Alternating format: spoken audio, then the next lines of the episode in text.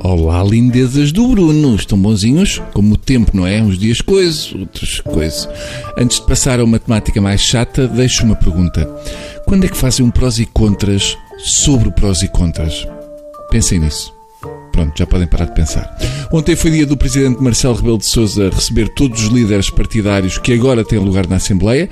Confesso que aproveitei e também fui. Uh, os partidos são tantos que eu inventei um que era do PRMLCTT e ele acreditou. Estivemos ali à conversa, tomámos um chazinho de ervas malucas e ele perguntou-me se eu estava disposto a apoiar o PS. Eu disse que sim, mas só às terças e sextas da parte da tarde. Ainda trouxe dois pavões para fazer uma cabidela e depois vim para casa. Foi giro. Achei o Marcelo um bocado cansado.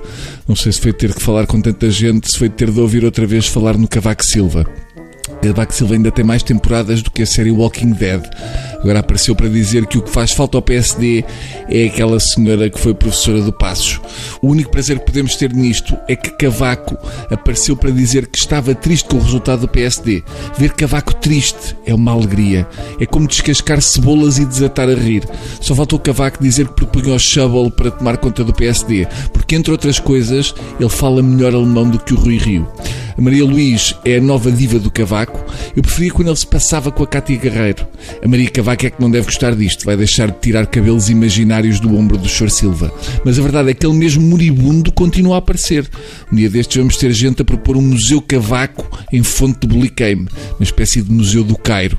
Eu imagino que Marcelo esteja um bocado chateado. Por mais que ele dê beijos e tire selfies e apareça de maminhas ao léu, lá vem o ex-presidente da República tirar-lhe o tempo de antena. Marcelo devia tentar sacar a Maria Cavaco Silva. É a única maneira de Cavaco desaparecer. Se ninguém lhe fizer a sopa, ele vai falecer à fome. Imaginemos que a Maria Luís chegava ao líder do PSD com o apoio do Aníbal e do Relvas. O Chega estava tramado porque deixava de ser o partido de extrema-direita. Uma coisa boa do Chega é que quando o Ventura começa a falar, até os seus apoiantes começam a gritar: Chega, chega! Ele tem que parar de falar porque está tudo a gritar: Chega. É como quando começas a dar beijos em quem gostas e ela grita: Chega! Não é fácil. Outra das maravilhas pós-eleições é a malta que anda a tentar dar uma nova alcunha à geringonça. Todos querem ser criativos e inventar uma alcunha que pegue. O senhor do Iniciativa Liberal tentou o impossível, uh, chamar a uma coligação governamental de, e cito, geraranha com seis patas. Isto faz lembrar aquela malta que a jogar ao stop inventa nomes de países. Não consigo perceber como é que um partido com tanta imaginação nos cartazes inventa um nome tão fraquinho. Uh, há uma ânsia para tentar inventar um novo nome para este modelo de governo. Eu proponho Geringraça, porque mais vale cair em graça do que ser engraçado. Eu sei, não é grande coisa, mas se voltamos aos tempos da Maria Luís, o nome seria Gerentófilos, porque no fundo era abusar dos velhotes com pensões.